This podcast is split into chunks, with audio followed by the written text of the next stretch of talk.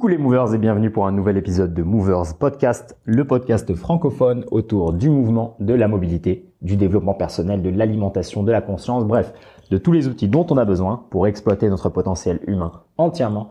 Ici coach Nomad Slim de Movers qui vous accueille pour un nouvel épisode de ce podcast, une nouvelle foire aux questions, une nouvelle opportunité pour moi de répondre à cinq questions que l'on m'a envoyées que mon audience m'a envoyées.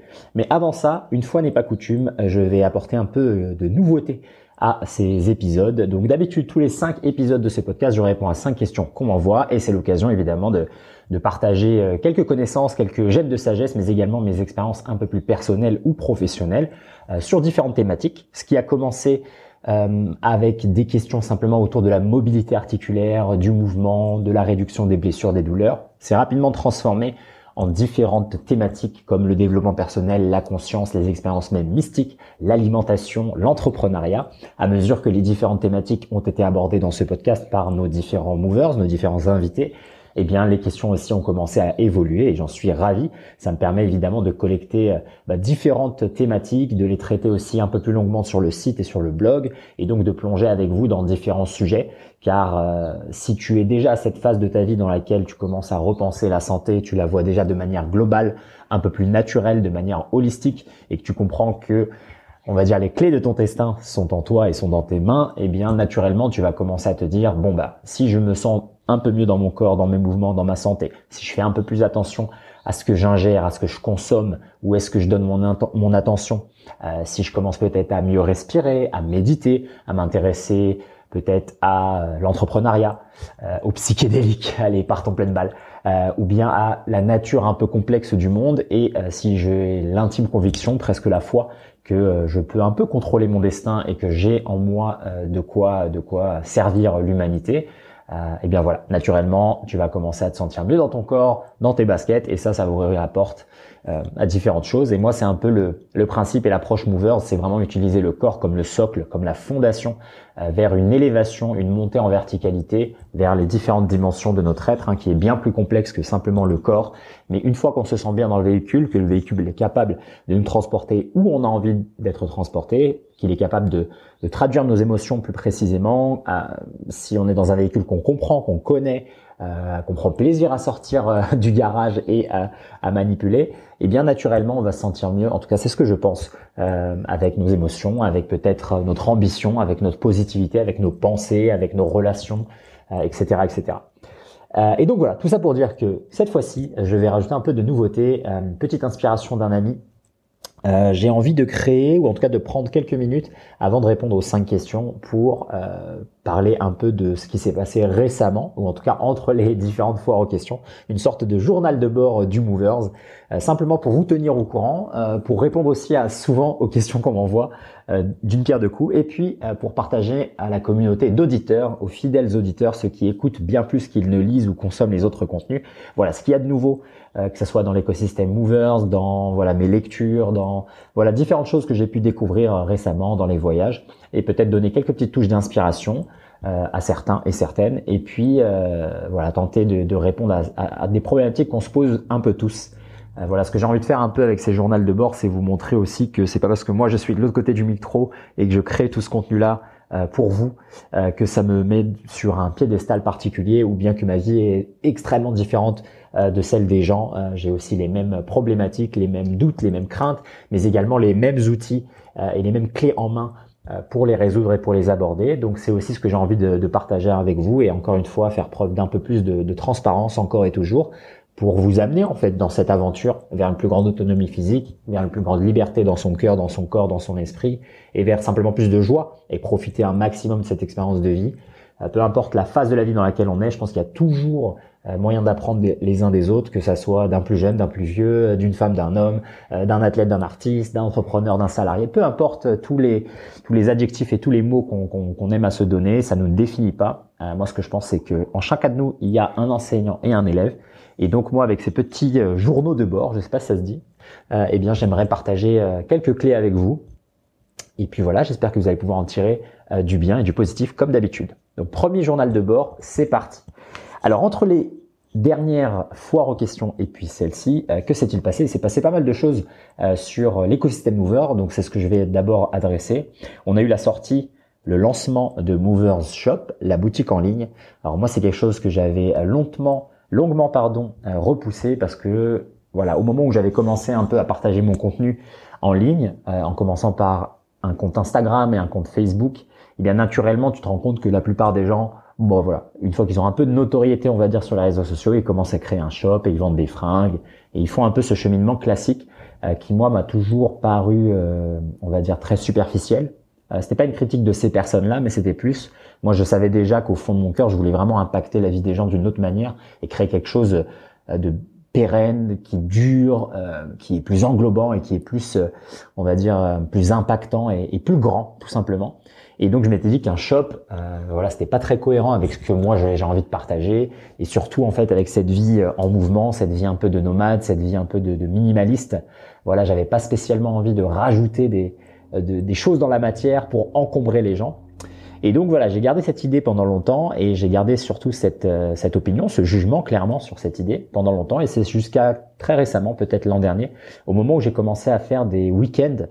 donc j'ai organisé un week-end en Suisse donc c'était trois jours en fait avec euh, des élèves qui sont venus me rejoindre et on a pu partager, on a pu vivre ensemble voilà pendant pendant un week-end, évidemment partager pas mal de choses hein, au-delà des, des, entraînements physiques, voilà des bons moments de, de rigolade autour des repas, euh, à discuter, à en apprendre un peu plus sur la vie des uns et des autres et à, et à échanger et à connecter bien plus profondément que simplement autour d'une pratique physique euh, de, de, quelques heures. Et en fait c'est au contact de, de ces élèves là que je me suis rendu compte que en fait le pouvoir peut-être d'un shop ou en tout cas d'une boutique en ligne, c'est permettre aux gens de récupérer des tokens, euh, voilà, des petits symboles dans la matière d'une expérience qui a pu être transformative. Et puis moi, je me suis rendu compte dans mon expérience personnelle que c'est ce que je faisais. Moi, j'ai toujours mon short de Muay Thai de l'époque où je combattais. Euh, non pas que ça soit un short euh, incroyable et que les tissus soient faits en or, mais simplement parce qu'il a une valeur sentimentale et parce qu'il représente en fait un moment de ma vie qui a été transformatif également pour moi, un vrai saut qualitatif euh, dans ma compréhension du, du, du, monde, pas seulement de moi, de mon corps, de ce qu'il était capable de faire, mais vraiment du monde, du monde interne et du monde externe. Et donc ça me fait toujours plaisir de l'avoir, euh, sans pour autant euh, y être attaché. C'est-à-dire que si je le perds demain, bon bah c'est la vie, c'est le mektoub. Mais voilà, je voulais, j'ai commencé un peu à changer ma vision sur euh, sur le shop, et puis donc je l'ai créé, je l'ai mis en ligne. Donc là il y a quelques semaines, et ça ça a bien marché. Et puis beaucoup de movers ont commencé à, à acheter des t-shirts, des bonnets. Donc on a pour l'instant que des vêtements. Euh, je, je, proposerai d'ici les prochaines semaines probablement des, des équipements euh, un peu plus reliés au sport, donc des shorts, des leggings, des choses comme ça. Mais voilà, l'idée c'est pas non plus de faire un, un Zara et, et s'habiller uniquement chez Movers, mais simplement permettre aux gens d'avoir peut-être dans leur pratique un, un, petit symbole, un moyen d'emporter ça avec eux. Aussi, c'est le moyen d'avoir une discussion. Tu vois, si un de tes potes il, voit avec un t-shirt, il te dit bon bah ça, ça vient d'où? Toi, tu as moyen aussi de l'éduquer, de, de lui faire partager et d'inspirer peut-être les gens à bouger. Et puis voilà, si jamais tu es dans une salle de sport, salle de musculation et que tu fais une marche de lézard, et ben avec un t-shirt movers, tu auras une excuse parfaite pour dire aux gens non mais tu connais pas, tu comprends pas, laisse-moi faire mon truc. Euh, donc voilà, ça c'est la première la première étape. Et puis euh, donc voilà, la création de cette boutique et euh, la mise en ligne m'a permis aussi de, de, plonger un peu plus dans cet univers. Et j'aimerais bien créer d'autres produits physiques. Voilà, pour sortir un peu du digital. Moi qui passe ma vie dans le digital malheureusement, j'ai envie de partager des, choses physiques et donc ça peut être l'opportunité euh, par la suite de proposer des équipements sportifs très simples, minimalistes pour la pratique du mouvement, pour la pratique en extérieur, pour la pratique en nature, euh, que ce soit des chaussures minimalistes, des paires d'anneaux, différents outils, différents jeux de mouvement, voilà pour pour gagner en, complexité, pour avoir des jeux, pour avoir des moyens de, de, de s'entraîner différemment et surtout que ça soit portatif, simple, efficace, euh, donc ça, c'est une première étape. Et puis après, je vais être honnête, j'ai aussi envie de plonger euh, dans d'autres dimensions, que ce soit la pratique physique, mais peut-être vers euh, quelque chose d'un peu plus gestion du temps, gestion de l'esprit, que ce soit des outils, peut-être des, des, petits livres, des petits livrets. Euh, différentes choses comme comme celle-ci donc j'ai aussi pas mal de petits projets secrets que je garde en tête pour l'instant mais voilà cette boutique c'est une première étape pour remettre un peu de physique et puis permettre à chacun d'avoir des petits tokens euh, qui représentent notre, notre petite communauté de, de, movers et puis voilà pouvoir inspirer et partager ça avec le monde d'une autre manière que simplement euh, le digital. Donc ça c'est la petite euh, la première petite chose que je voulais aborder dans, dans ce journal de bord. la seconde, c'est à titre personnel ce que j'ai pu remettre dans ma pratique et là j'en suis très très content. donc c'est vrai que ce début d'année j'ai repris le Muay Thai. Donc là je suis en Thaïlande après un énorme cycle de force. j'ai commencé à remettre du Muay ce qui m'a permis aussi également de, de reconsidérer mon alimentation et mes jeûnes intermittents. Et donc là, c'est ce que je partageais dans les récents épisodes du podcast. J'ai une approche qui est need-based avec mon alimentation, donc toujours à dominante animale. Donc c'est un carnivorisme, mais pas strict. Donc j'ai quelques fruits avant la pratique du Muay Thai. donc voilà, un petit apport de glucides avant cette pratique intense. Et euh, le fait d'avoir repris le Muay Thai, ça m'a aussi euh, permis de, reprendre un peu et de redécouvrir la notion de jeu. Euh, et donc j'ai commencé à reprendre beaucoup la locomotion, les acrobaties, la gymnastique.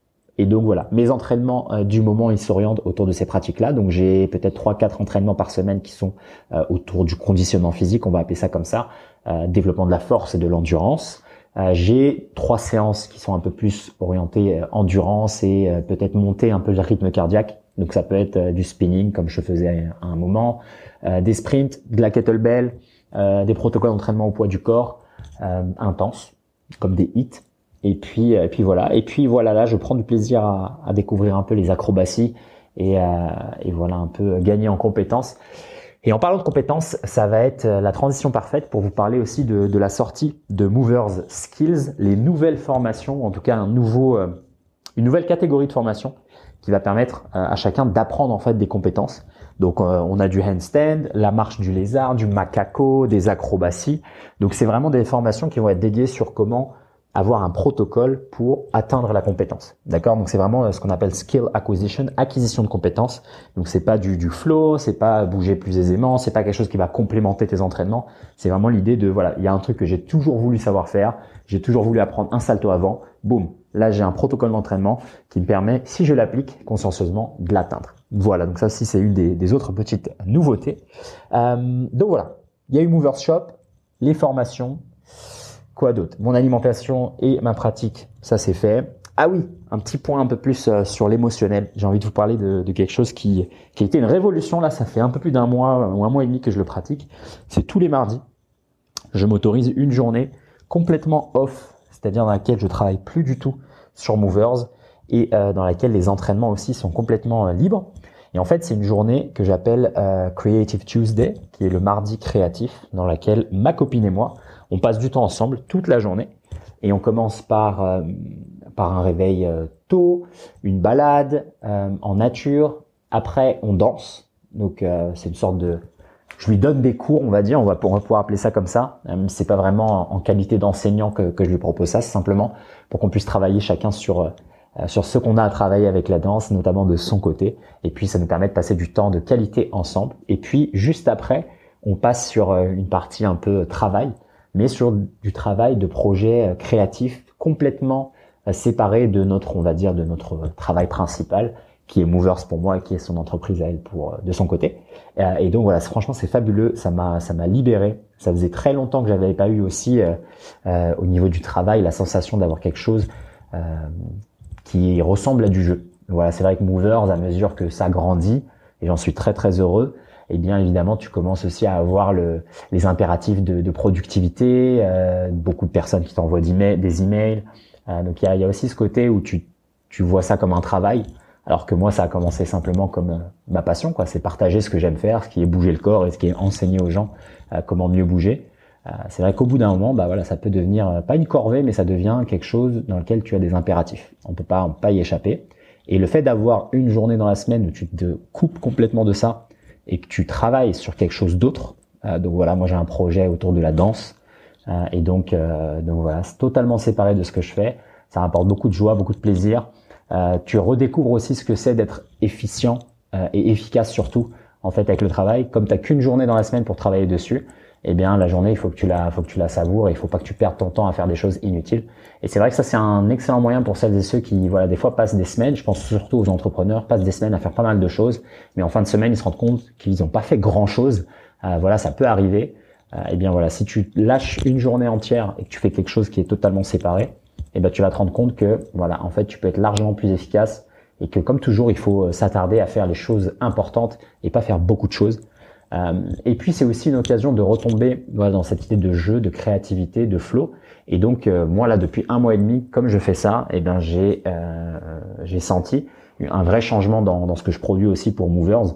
et, c'est beaucoup plus flowy, beaucoup plus dans l'instantanéité. je me prends moins la tête, je réponds, je, je crée comme ça vient et, et ça me permet aussi de voilà de rendre le projet de nouveau comme comme ce qu'il était au tout début, c'est-à-dire sans attente et, sans jugement. Et ça, ça fait du bien. Euh, donc voilà, donc voilà mon petit Creative Tuesday, euh, ce qu'il en est de ma pratique, euh, et puis les nouvelles sorties de, de Movers. D'ailleurs, la dernière sortie, c'est la semaine prochaine, début du mois d'avril. On change de plateforme pour héberger les formations et donc on arrive enfin sur le lancement de Communauté, euh, la prochaine plateforme des Movers qui va pouvoir tous nous rassembler, une sorte de forum gigantesque dans lequel on va pouvoir tous échanger autour de toutes les thématiques qu'on aborde sur ce podcast. On va pouvoir échanger librement dans un espace sécurisé, euh, sans publicité, sans espion. En gros, c'est quitter Facebook pour aller dans un endroit qui est euh, bien plus bien plus pertinent, bien plus utile, dont la qualité de l'information est directement euh, produite par celles et ceux qui sont les experts dans ces différents domaines et donc par la suite euh, proposer euh, voilà toutes les personnes que vous écoutez sur le podcast et qui vous inspirent ils pourront également proposer leurs services sur cette plateforme. Et c'est un moyen de tout simplement nous, nous rassembler et nous connecter. Et ça va être également le moyen de d'utiliser les formations d'avoir un accès au contenu privilégié. Et puis ce que je souhaite créer avec cette plateforme c'est vraiment euh, rapidement la connecter avec le monde réel, donc la création d'événements, d'abord digitaux, que ce soit des masterclass, euh, des FAQ, des lives, des entraînements, et puis progressivement créer des, des, événements physiques où les gens peuvent se regrouper, se retrouver. Euh, voilà, les gens pourront trouver des, des, movers qui sont pas loin de chez eux, euh, pourront se rencontrer dans des salles, dans des parcs, et puis voilà, consommer du contenu qui est qui a sa place dans un environnement sécurisé, peut-être pas dans la sphère publique, mais justement qui a sa place euh, pour des personnes qui sont prêtes à entendre ce type de message. Et donc voilà, quand on parle de santé holistique, de longévité, de bienveillance, surtout dans le monde actuel, c'est difficile de pouvoir exprimer des vraies opinions euh, pertinentes sur des réseaux sociaux qui sont pleins d'espions et pleins de stigmatisation et qui nous embrigadent et nous enferment dans des, dans des carcans. Là, au moins, on a vraiment un dialogue euh, libre euh, et, vraiment pouvoir se créer une vraie communauté pour celles et ceux aussi qui se sentent parfois un peu euh, isolés, que ce soit dans leur, environnement euh, familial, immédiat ou, au travail. Voilà, souvent quand on a des pensées qui sortent un peu de, de la norme, eh bien c'est facile de dire bon ben voilà je suis un peu tout seul et il n'y a pas grand monde qui me ressemble. Et bien voilà. Là il y aura la plateforme pour tous nous rassembler. Donc voilà. Restez attentifs et il y aura des épisodes de podcast exclusifs. Il y aura des, des gens du podcast qui vont pouvoir revenir régulièrement tous les mois pour partager leur contenu. Euh, je pense notamment à, Will que j'ai reçu récemment, avec qui on en parlait récemment. Euh, donc voilà, du très très lourd qui arrive et euh, l'ambition c'est vraiment de transformer Movers comme une plateforme où il y a plein plein plein de professeurs, plein d'enseignants et plein de manières également d'ajouter du mouvement dans, dans, la vie de chacun et proposer les services des différentes personnes. Je pense que ça c'est très important et je pense que c'est ça qui manque souvent. On a l'impression qu'on n'a pas de solution à nos problèmes, mais les solutions sont là, c'est juste qu'on n'y a pas accès. Et donc moi c'est ce que je veux faire comme en tant que vecteur de passage, je veux vraiment rendre l'accessibilité à tous ces savoirs, toutes ces jettes de sagesse et, euh, à toutes ces personnes. Voilà, euh, ça se trouve ton prochain mentor, il est, il à trois rues de trois pâtés de maison de, de là où tu habites, mais tu le sais pas parce que tu peux pas le contacter. Et donc voilà pourquoi on aura besoin de movers communauté. Ça conclut ce premier journal de bord. N'hésitez pas à me dire ce que vous en avez pensé et euh, quel type de sujet vous aimeriez que, j'aborde ou en tout cas quelle dimension vous aimeriez que, j'adresse. Moi, je prends vraiment ça comme quelque chose de, vraiment de, spontané. Donc voilà, je prépare rien à l'avance et je parle de ce qui s'est passé récemment là dans les trois, dernières semaines et qui me vient en tête au moment où je lance l'enregistrement. Et donc, euh, bah voilà, je pourrais continuer de la sorte. Mais si vous avez des thématiques du style, ah, j'aimerais bien que tu abordes l'alimentation euh, à chaque journal de bord, ou bien euh, les progrès en termes de développement de movers, ou bien la pratique physique, qu'est-ce que tu fais en ce moment, etc. Et si ça vous intéresse, n'hésitez pas en commentaire à, me, dire tout ça. Ça marche? On passe aux cinq questions des movers. C'est parti. Bonjour à tous et bonjour Slim, je m'appelle Gryuk et ma question du jour, elle porte sur la notion de vieillesse ou plutôt du mieux vieillir. C'est vrai que c'est quelque chose que tu évoques énormément au sein de l'univers Movers, notamment par la nécessité à tes yeux de se reconnecter à sa physicalité et ceci de manière quotidienne. Voilà. Alors par extension, c'est vrai que la notion de vieillesse, elle est souvent associée au déclin du corps, mais elle n'est que très rarement abordée du point de vue de l'élévation du cœur et de l'élévation de l'esprit. Or, je pense qu'il est important de prendre aussi en compte ces courbes-là, et je souhaiterais savoir si toi, par rapport à ça, tu as des pensées spécifiques à nous partager. Voilà, merci à toi et puis belle journée à tous. Ah, une excellente question de la part de Sophie sur effectivement une des thématiques qui est à l'origine même de la création de Movers et qui a été à l'origine même de, de, ma volonté d'enseigner, c'était vraiment l'idée principale d'aider les gens à mieux vieillir, à vieillir avec grâce, avec élégance. Voilà, donc ce sont des phrases qu'on entend, bah, j'espère en tout cas de plus en plus souvent, ou peut-être que moi j'entends souvent parce que je suis dans cette dans cette sphère du mouvement, euh, mais qui dans le concret, elles ne sont peu ou pas euh, abordées. Et je pense pas qu'il y ait de de choses, d'idées qui viennent rapidement en tête quand les gens pensent à euh, mieux vieillir ou vieillir avec grâce, avec élégance, euh, voilà, être capable de, de, faire les choses que tu fais plus tard, euh, aujourd'hui, etc., etc.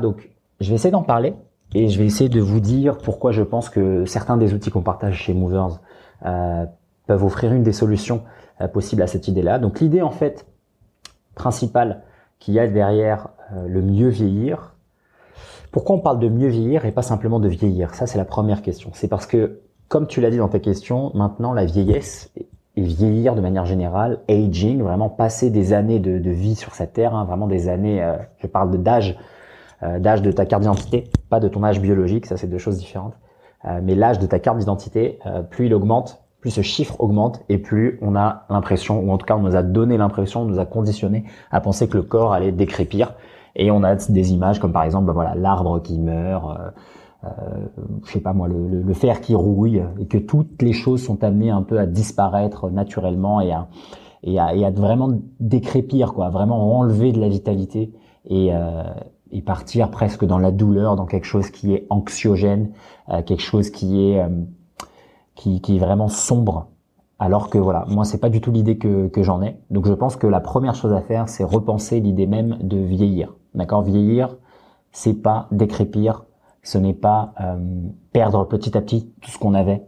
D'accord Je ne pense pas que c'est une manière saine de voir euh, l'expérience de vie humaine. Et je ne pense pas non plus que euh, toutes les philosophies orientales, l'héritage qu'on a des philosophies grecques, des anciennes civilisations, comme on en parlait avec Will, des philosophies orientales, de la de la sagesse ancestrale et même du bon sens et des conseils de grand-mère nous amènent à cette conclusion-là. Je pense que c'est vraiment quelque chose qui est euh, la, la, la, résultante de ce monde moderne. Et quand je dis monde moderne, c'est le, le, siècle dans lequel on est, et peut-être le, dernier siècle, le siècle d'avant, ce monde vraiment euh, industrialisé, euh, digitalisé.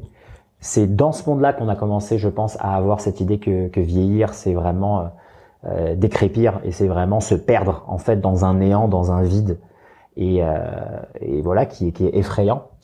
Je pense que les raisons derrière cela sont la perte de foi, voilà, il y a une perte de, spiritualité euh, qui fait que voilà, si euh, si la mort c'est le néant, eh bien évidemment que la pensée même de la mort va être anxiogène. Comme on n'a plus quelque chose qui est au-dessus de nous, euh, voilà, c'est l'homme et, et la mesure de lui-même. C'est vraiment cet héritage un peu matérialiste quoi qu'on a.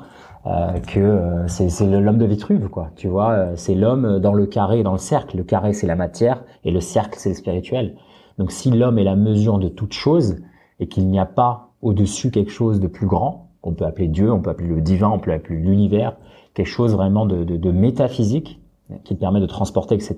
Alors évidemment que vieillir, tu vas te rapprocher, rapprocher de quelque chose qui est euh, totalement euh, anxiogène, qui est un vide sombre, c'est un puissant fond, et donc cette idée même là, elle nous angoisse. Donc ça, c'est, je pense que c'est le, premier élément, c'est cette perte de spiritualité ou en tout cas de connexion avec les éléments de, de la nature et, et, connexion avec voilà quelque chose de cyclique. Tu vois, si tu étudies euh, les philosophies orientales, il y a cette idée de réincarnation.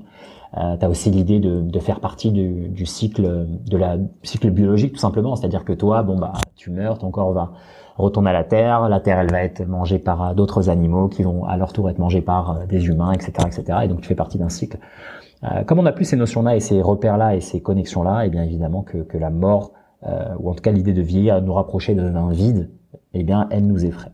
Le second point, c'est ce que je mentionnais rapidement là dans, ce premier argument, qui est euh, la notion de mort. On n'est plus du tout sensible et on ne nous a pas du tout éduqué à comprendre, à analyser et à passer du temps avec l'idée de la mort, l'idée de notre propre mort, propre mort pardon, mais également l'idée de la mort de nos proches. Euh, voilà, moi c'est quelque chose. J'ai eu la chance d'être euh, dans un héritage culturel qui m'a qui m'a inculqué ça très tôt. Et donc moi je parle de la mort euh, quasiment quotidiennement. Ou dans la semaine, ça doit être quatre cinq fois dans la semaine. Je parle de la mort. Donc des choses moi qui m'ont aidé à reconnecter avec cette idée de la mort, c'est un la méditation. Euh, moi, j'ai pendant des années pratiqué des méditations dans lesquelles j'imaginais la mort, la mienne, celle de, de, ma maman, celle de ma sœur, celle de mes proches, parce que voilà, j'habitais très loin et, euh, et donc c'était le moyen aussi de, de, commencer à développer cette armure euh, autour de mon esprit et de mon cœur.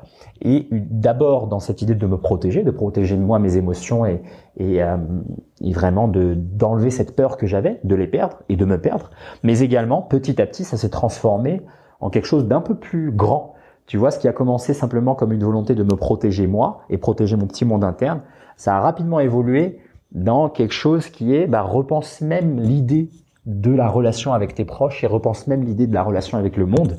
Et donc, à mesure que je méditais sur ces idées-là, t'atteins une sorte de d'équanimité, une sorte de paix intérieure, une sorte de sérénité avec l'idée même que la mort fait partie de la vie. En fait, c'est ça fait partie intégrante de ton expérience et donc tu commences petit à petit à en être désensibilisé euh, totalement euh, et, donc en fait à être dans une acceptation totale et ça te permet évidemment de changer ton regard sur tout le reste parce que tu dis que sans la mort en fait il n'y a pas de vie. Et si tu ne te rappelles pas que tu vas mourir, hein, le fameux memento mori, euh, eh bien tu ne vas jamais vivre, d'accord? Et euh, ça me fait penser à cette, cette fameuse phrase là qu'on avait euh, dans un des grands mythes de la civilisation précédente, un des grands mythes dans, dans la Grèce antique, qui était le mythe euh, Eleusis. Je sais pas comment on dit en français, peut-être Eleu, Eleus, ou je sais pas comment on, traduit ce, le nom de cette ville. Moi, je sais qu'en anglais, ça se dit Eleusis. Euh, c'est un des mystères, un des mystères de la Grèce antique. Et une des phrases qui disait, donc pour toutes les personnes qui ont fait ce pèlerinage, qui sont parties dans cette ville et qui ont, euh, peu importe l'expérience euh, qui a été la leur dans, dans, dans cette ville-là, certains pensaient à des psychédéliques, certains pensaient à, à d'autres rituels. Eh bien, on sortait avec cette phrase qui disait si tu meurs avant de mourir, tu n'auras pas besoin de mourir quand tu seras mort. Ça veut dire quoi? Ça veut dire que faire l'expérience de la mort avant même ta véritable mort, avant même la fin, la fin de ta vie euh, terrestre, eh bien c'est le seul moyen en fait de réellement vivre. D'accord? Il faut mourir avant de mourir. Et donc, ça peut être par des expériences comme comme celle de, des Lucis avec les psychédéliques ou autres, mais ça peut être aussi simplement avec avec des outils comme la méditation et te rendre compte qu'en fait, t'as vraiment pas de temps à perdre. Et donc, euh, réhabiliter ce contact, cette relation avec la mort, je pense que c'est très très important. Et c'est le deuxième point après euh, après le retour un peu, la reconnexion avec la nature et avec une certaine spiritualité, vraiment passer du temps euh, à, à, remettre le sujet de la mort sur dans des conversations normales et pas en avoir peur. Et pourquoi je disais que c'était vraiment un des mots de la modernité, c'est parce que on pense que vieillir c'est toujours négatif et mal, parce qu'en fait on est dans un monde euh, dans lequel on vit moins bien. Ah, c'est bizarre de dire ça comme ça, mais nos ancêtres vivaient mieux. On a des maladies qu'ils n'avaient pas en fait. Et euh, malgré tout l'attirail technologique qu'on a, on a aussi beaucoup beaucoup de choses euh, qui sont dégradantes. On en parlait dans les podcasts récents, que ce soit euh, ne serait-ce que les produits qu'on utilise sur notre peau, les écrans, l'influence des écrans sur nos yeux, sur notre attention, le manque de contact avec la nature, l'urbanisation intense, la qualité de la, de la nourriture, de la food, la nourriture qui est déplorable, on va dire l'immense les immenses transformations chimiques qui sont apportées à tous les produits qu'on a et le, le, le, manque en fait de, de, de, connaissances, le manque de relations avec avec notre nourriture. Euh, tu vois, les gens ils, ils mangent en 10 minutes, ils achètent des choses qui sont dans du plastique, qui sont livrées réchauffées, etc. Je veux dire, on est vraiment euh, on est dans un monde qui, qui, qui va à 10 000 à l'heure où on a des outils que l'animal humain qu'on est n'a pas eu le temps de s'adapter à tous ces outils, euh, que ce soit les écrans, Internet, etc. Euh, et là, avec le métaverse qui arrive. Et donc, en fait, on a des maladies, un stress au travail qui génère des maladies, des cancers, des Alzheimer, des choses qui, avant, c'était peut-être de l'ordre du 1%, tu vois, pour une, pour une tribu euh, en Amazonie qui regarde les étoiles le soir et, et, qui mange ce qu'ils ont chassé et qui vivent, qui vivent autour du feu, autour du chaman avec euh, un modèle familial traditionnel, avec, euh, avec chacun une, une place importante et chacun cherche l'élévation de l'âme tout simplement sur cette expérience et, et vis totalement dans l'acceptation. Là aujourd'hui avec un stress incroyable, avec euh, du 9 to 5, avec le salariat, avec l'argent, avec là le Covid, des trucs comme ça. Évidemment que les gens sont, sont on n'est plus l'animal euh, connecté à la nature et à sa propre nature. Et donc ça aussi c'est le troisième argument qui fait que bah voilà maintenant vieillir c'est ça quoi. C'est euh, je vais avoir Alzheimer, je vais avoir un cancer, je vais avoir un AVC et donc je vais je vais partir en partir en sucette quoi. Et donc la fin du film elle est pas belle à voir. Et donc là, moi, j'arrive et je vous dis que mieux vieillir, ça s'apprend et ça s'entraîne et ça se pratique.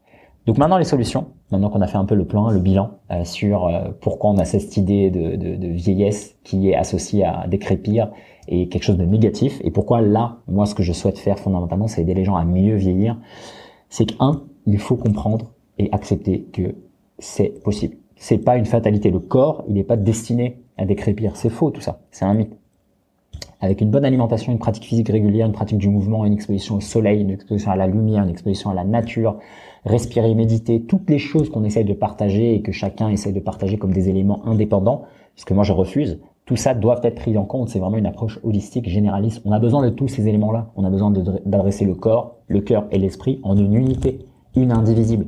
Tu peux pas passer ton temps à faire des méditations et penser que tout ira bien. Non. Si tu as un corps de fragile, tu vas avoir des maladies, des rhumes, des SAD, des AVC, etc. De la même manière, si tu passes ton temps à la salle et à gonfler, mais que tu es incapable de, de, de, méditer ou de respirer 5 secondes ou, ou euh, te poser des questions existentielles, et bien même chose.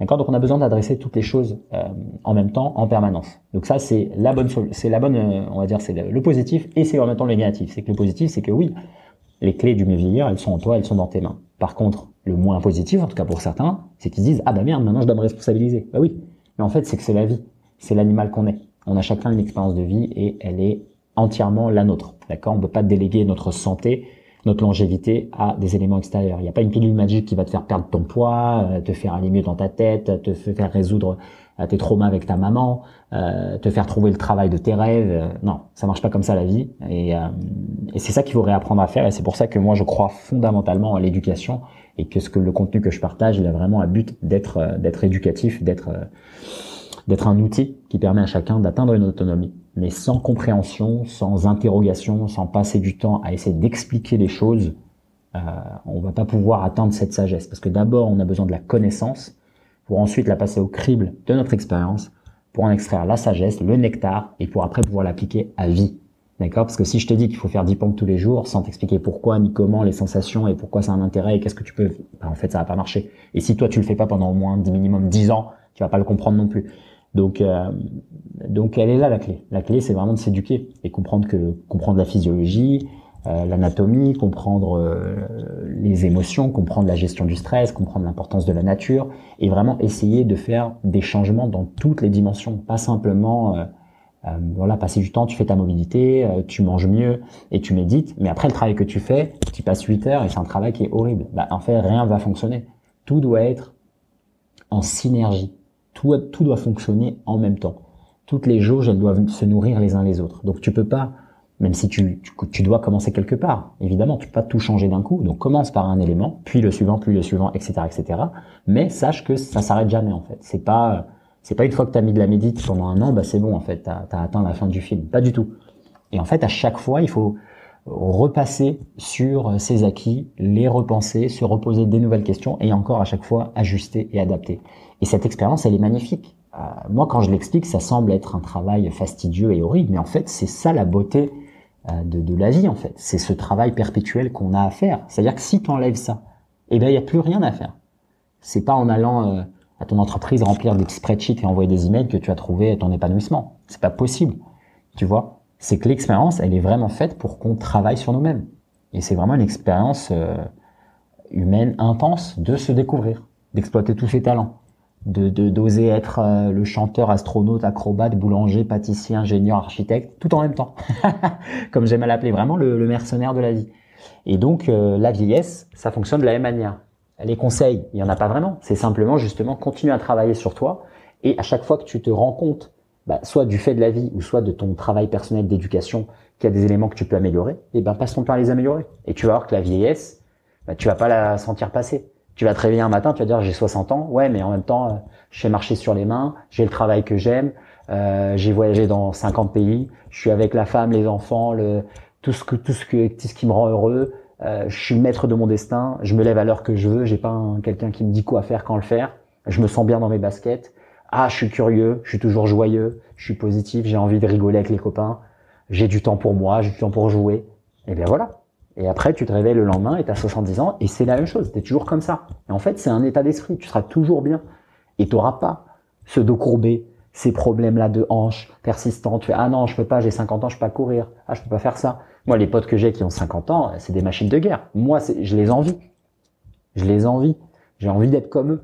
Tu vois, moi j'ai un, une volonté d'être euh, aussi bien dans, mon corps et dans ma peau que je le suis maintenant à tout âge. Et, et ça, ça c'est l'âge encore une fois de la carte d'identité. Ce n'est pas l'âge biologique. Et là, le dernier point qui va être un peu la partie scientifique sur la longévité, c'est que oui, il y a des gènes de la longévité. Il y a des choses qui développent ces gènes-là, qui les activent, que ça soit vraiment l'exposition au froid, le jeûne, euh, une meilleure alimentation, l'exercice physique, la pratique physique régulière. Tous ces éléments-là, ils activent ces gènes-là et ils nous font littéralement euh, moins vieillir, vraiment physiquement, chimiquement, c'est dans notre ADN. D'accord Donc ça, je, je, vous, euh, je vous renvoie aux travaux, par exemple, de David Sinclair, qui est un expert là-dessus, ou de Peter Attia. Euh, voilà, c'est des PhD, des tout ce que tu veux, qui ont toutes les connaissances et toute la science. Euh, et voilà, donc il y a des protocoles extrêmement simples pour activer ces gènes-là. Mais encore une fois, on en revient à la même sagesse ancestrale et les mêmes bons vieux conseils de grand-mère. C'est bouge-toi, euh, marche dehors, prends un peu de soleil, mange bien, mange pas trop, mange pas trop souvent non plus. Des fois, arrête de manger. Vraiment, c'est des choses qu'on fait et fais des choses qui te plaisent. Fais des choses peut-être même manuelles, fais des choses au contact de la nature. Voilà, il n'y a pas d'écran, il n'y a pas de choses comme ça. Et donc, euh, ces, ces docteurs-là que j'ai cités, bah, ils partagent au final les mêmes choses, même si ils l'enrobent avec la partie chimique et, comment les, les gènes s'activent. Euh, au final, ce sont les mêmes bons vieux conseils de grand-mère qu'il faut simplement appliquer. D'accord? Donc même la science, elle a rattrapé un peu la, la sagesse ancestrale maintenant parce qu'on a des preuves scientifiques sur comment euh, reverse aging, vraiment, euh, comment on dit, inverser le processus de vieillissement. D'accord? C'est une vision moderne que le vieillissement est une maladie. Et comme les autres maladies, on a des choses pour la combattre, comme des anticorps. Et donc en fait, pour activer ces choses-là qui vont combattre le vieillissement, eh bien c'est le travail que j'ai passé euh, là les quatre dernières minutes à vous, à vous décrire, qui est ce travail quotidien, ces efforts personnels euh, vraiment quotidiens de développement de soi, de croissance et de travail sur soi en permanence, qui accumulés au bout de 70 ans, eh bien, tu seras, tu seras dans un corps qui, euh, au niveau cellulaire, aura 40, 50, 60 ans. Et tu en auras 30 ans de plus sur ta carte d'identité. Et c'est ça, mieux vieillir. Mieux vieillir, c'est vraiment passer son temps à se découvrir. Mieux vieillir, pour moi, c'est, il y a un autre mot, c'est vivre. Voilà, c'est ça. Mieux vieillir, pour moi, c'est égal à vivre. C'est vivre une vie euh, pleine, intense et épanouissante. Bonjour à tous et bonjour Slim, je m'appelle Yoparaya et j'ai une petite question sur la notion d'implication émotionnelle dans un enseignement. Voilà, cette question, elle fait suite à l'épisode 64 avec Thomas Bazin. Thomas évoque dans l'épisode euh, l'enseignement d'Ido Portal, donc il le qualifie d'une richesse incroyable, mais il émet aussi quelques bémols, car il précise qu'in fine, bah, son enseignement il n'est accessible qu'à une petite niche. Voilà, toi tu rebondis et, tu précises euh, avec une certaine ferveur que l'enseignement du maître, c'est souvent le reflet de sa propre histoire. Et tu invites du coup à ne pas juger trop rapidement l'enseignement, parce que peut-être qu'au travers euh, au travers de son enseignement, euh, il a résolu lui-même des, des, blessures, enfin ses propres blessures, voilà, et donc il a développé des exercices et des protocoles qui à ses yeux sont très pertinents, et que de ce fait, il y a un attachement émotionnel pour lui, et quand il transmet, si la personne en face, elle n'est pas réceptive, elle ne le reçoit pas avec intensité, ça le touche, ça peut le bloquer aussi parce qu'il est dans une posture où il est en attente. Voilà. Est-ce que toi, tu souhaiterais nous partager ton expérience à la fois en tant qu'enseignant, mais également peut-être en tant qu'apprenant sur cette notion d'implication émotionnelle? Merci à toi et bonne continuation à tous. Ciao encore une excellente question de Sophie, une question qui va plaire, je pense, à tous les, professeurs, euh, les coachs, les préparateurs, euh, mais en particulier celles et ceux qui partagent des choses peut-être qu'ils ont créées euh, par eux-mêmes. Euh, ça peut être aussi des artistes, euh, ça peut être des gens qui font des workshops, des conférenciers, peu importe. Peu importe. L'expérience de l'enseignant et de l'enseignement, c'est une vraie expérience particulière. Il y, a, il y, a, une sorte de dualité qui s'opère. Il y a vraiment une évolution personnelle et, et, presque spirituelle qui s'opère dans l'idée de partager quelque chose d'interne, de le proposer à quelqu'un pour que la personne l'utilise, l'intériorise et euh, la transforme. Et donc les phases, je pense que toutes les personnes qui enseignent vont se reconnaître un peu là-dedans. Euh, et des personnes aussi qui ont peut-être des, des, des coachings ou des mentorings qui durent très très longtemps, ils vont se reconnaître dans cette idée. Tu as une volonté vraiment de, de, servir ton élève, de tout lui donner. Et tu commences, quand tu, quand tu débutes, en tout cas, tu commences avec cette idée de je peux pas tout lui donner parce que sinon je vais perdre. et donc il aura plus besoin de moi. Et donc tu as cette peur qui apparaît.